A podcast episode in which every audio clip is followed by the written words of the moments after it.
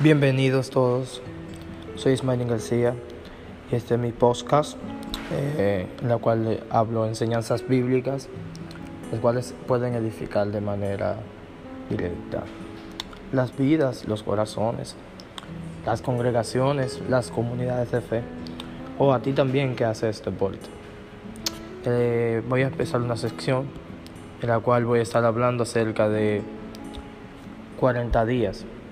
Y esto va a hablar acerca del desierto, cómo el pueblo de Israel, en la mente de Dios, estaba que pasaran 40 días con Él, para que así puedan adorarlo. Y estos 40 días lamentablemente se convirtieron en 40 años.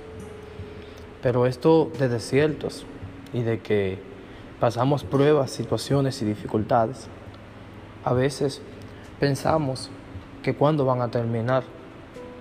Y tengo respuestas para eso. A veces pensamos que hasta cuándo Dios nos va a entrar en situaciones que aprieten nuestra vida, en procesos que saquen lo mejor de nosotros y a veces sacan lo peor. Bueno, vamos a hablar un poco porque esto de desierto, esto de situaciones, no nace por nacer. Hay un propósito tras esto. Y, como vamos a hablar de y como voy a estar sí hablando de 40 días, es bueno mencionar cómo empieza todo esto. Y todo esto empieza con Abraham.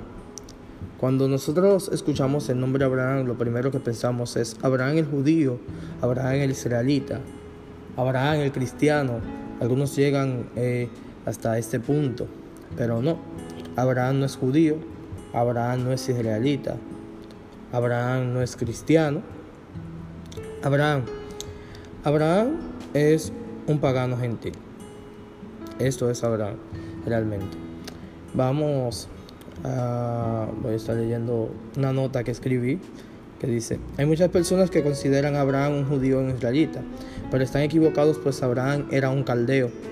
En Génesis 11:31 dice, y tomó Tare a Abraham su hijo, y Aló hijo de Aram, hijo de su hijo, y a Sarai su nuera, mujer de Abraham su hijo, y salió con ellos Ur de los Caldeos para ir a la tierra de Canaán, y vinieron hasta Tarán, y se quedaron allí.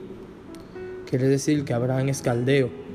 Dios lo tomó, lo llamó de Ur de los Caldeos. Dicho sea de paso, en, los caldeos practicaban el politeísmo, esto es la adoración a más de un Dios, a varios dioses. Y esto es aparentemente un problema. Ahora bien, Dios eh, nos toma de las peores situaciones de nuestra vida, quizás de las peores familias, de los, peores sectores, a veces hasta en situaciones eh, paupérrimas. Y así pasó con Abraham. La Biblia dice en Génesis capítulo 12, en el verso 1, pero Jehová había dicho a Abraham, vete de tu tierra y de tu parentela y de la casa de tu padre a la tierra que te mostraré y haré de ti una nación grande y te bendeciré, engrandeceré tu nombre y serás bendición. Bendeciré a los que te bendijeren y a los que te maldijeren maldeciré y serán benditas en ti todas las familias de la tierra. Aquí empieza todo en esta promesa. Cuando Abraham escucha la voz de Dios y decide poner en su corazón obedecer lo que Dios está diciendo, dicho sea de paso, es importante reconocer que Abraham aparentemente, según su cultura, nunca antes había tenido un encuentro con Dios.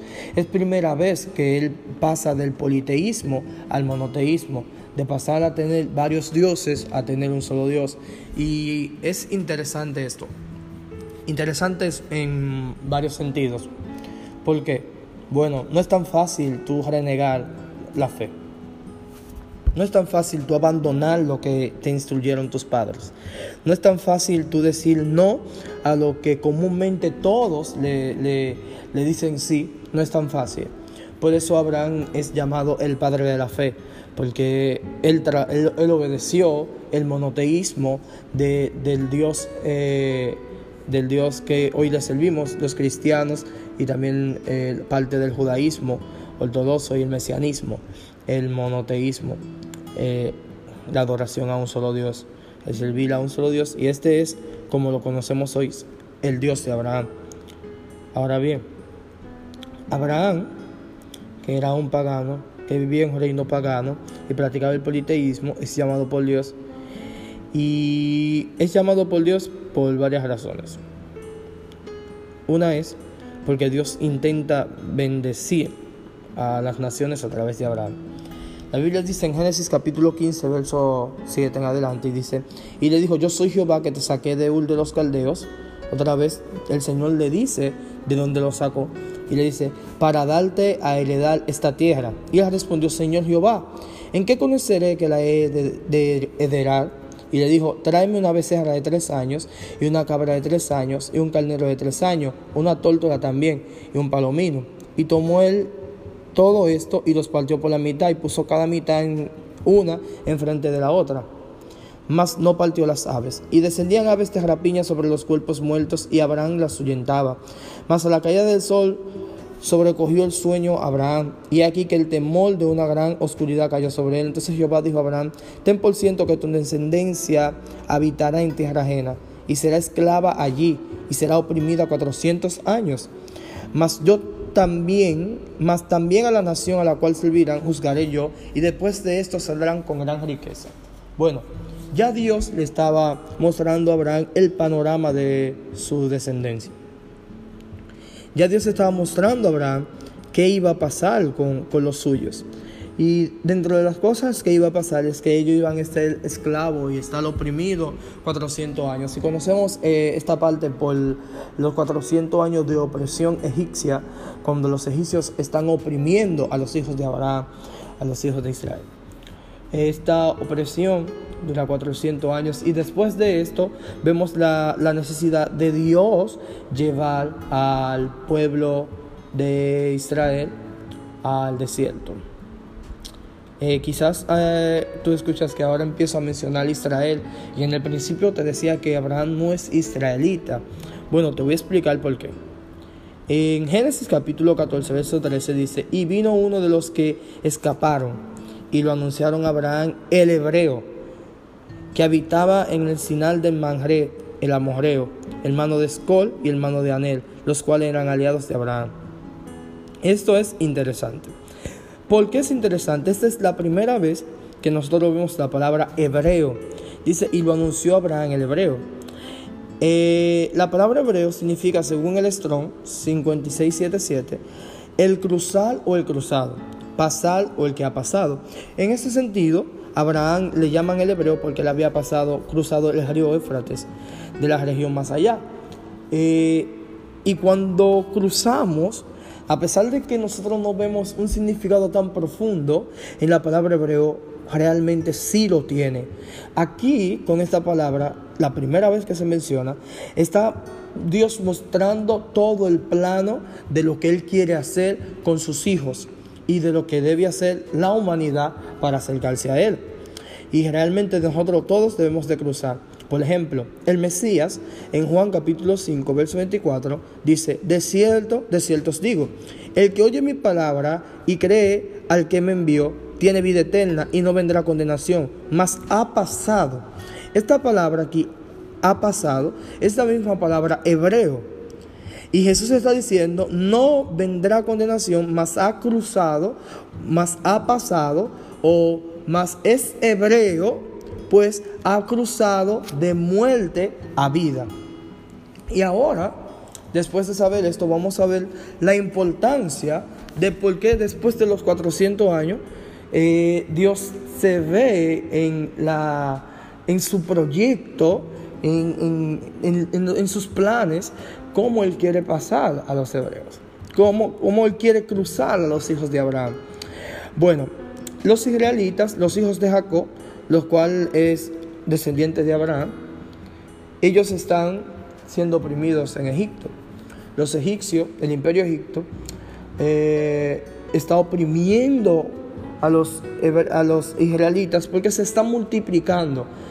La Biblia literalmente muestra cómo el faraón tenía temor de ellos porque se habían multiplicado ellos habían crecido en gran manera y ellos decían en su corazón, si ellos se unen a, nuestros enemigos y se hacen aliados de ellos, ¿qué va a pasar con nosotros? Entonces lo que deciden es oprimir.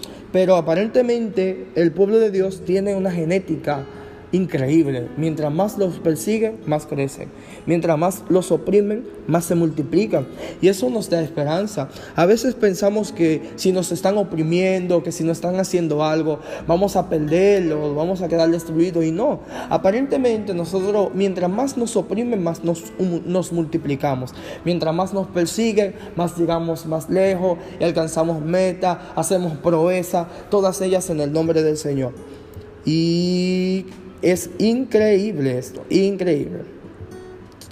Increíble, realmente cuando nosotros vemos a Dios haciendo esto, nos damos cuenta de por qué ahora Dios quiere sacarlo. Y el medio que Dios utiliza es el camino aparentemente más largo, porque Dios los quiere cruzar por el mar rojo. Cuando Moisés le pregunta a Dios, después de enviar las señales, después de enviar las señales al pueblo egipto, las cuales la vieron tanto los hebreos como los egipcios. Estas señales muestran cómo el brazo de Dios no se ha cortado para salvar a aquellos que en él esperan. Pero no solo eso. Moisés le pregunta al Señor cuando los egipcios deciden nuevamente perseguirlos después de darle la libertad, después de darle el permiso para que vayan al desierto a adorar lo que hacen es que lo persiguen. Y Moisés tiene el mal delante, tiene el mar rojo delante y tiene los egipcios detrás. Entonces, ¿qué Dios hace? Dios lo que hace es que le dice a Moisés, usa la vara que tienes. Cuando Moisés usa la vara que tiene, entonces Dios hace camino en el desierto. Cuando Dios le hace caminos en el desierto a los israelitas, entonces se está cumpliendo la palabra de hebreo ellos ahora han cruzado, pero han cruzado porque han creído en la palabra que ha enviado el Dios Todopoderoso, nuestro Elohim, para salvar, para restaurar, para establecer su pueblo, para que adoren en el desierto. Cuando ellos están en la travesía de cruzar el Mar Rojo, ellos están siendo perseguidos por los egipcios. Y esto nos enseña algo.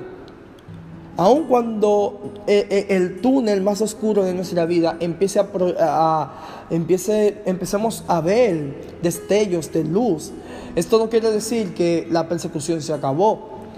A veces esto lo, que nos está dando es esperanza, como es el ancla de nuestra fe, la esperanza en Cristo Jesús en nuestros corazones. Esto nos, nos está dando esperanza, pero en la vida siguen a veces... Eh, hay personas, uno más que otros, que tienen diferentes situaciones y a veces salimos de una y entramos en otra y decimos, pero Dios no me quiere, Dios me ha perdido el amor, Dios, ¿qué, qué, ha pasado? Yo veo que otros hermanos en la comunidad de fe no están pasando por tantas cosas como la que yo tengo que pasar, tanta persecución, tanta prueba, tantos desiertos. Bueno, realmente yo no soy nadie para decir, eh, son tantos desiertos que tú necesitas para estar completo o para que Dios vea su obra terminada en ti. Ahora, sí te puedo decir que Dios juntamente con la tentación da la salida, juntamente con la prueba nos da la salida. Quiere decir que Dios no nos va a tentar más de lo que nosotros podamos soportar. Y cuando hablo de tentar, hablo de, poner a prueba.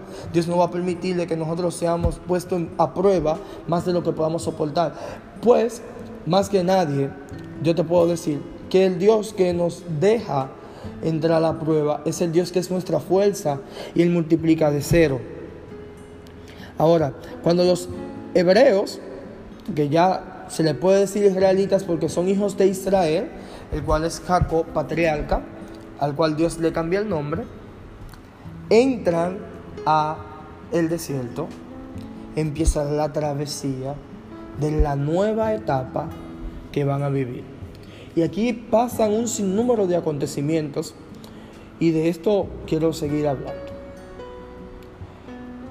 Hasta hoy yo quiero que tú reflexiones en esta palabra y entiendas que todo tiene un propósito. No entras en un desierto por entrar, como los hebreos no entraron en un desierto por estar. Todo empezó con Abraham y esto fue una promesa, una promesa de que Dios iba a enriquecer su pueblo, de que Dios iba a llenar de bien, de bienaventuranzas a su pueblo. Pero para eso tenían que pasar por un proceso, porque Dios quiere ver su imagen en sus hijos. En el proceso se pierden muchas costumbres buenas, pero Dios siempre nos estará observando muy de cerca para sacar lo mejor de nosotros. Dios siempre le estará observando, siempre estará cerca de nosotros para hacer una obra perfecta.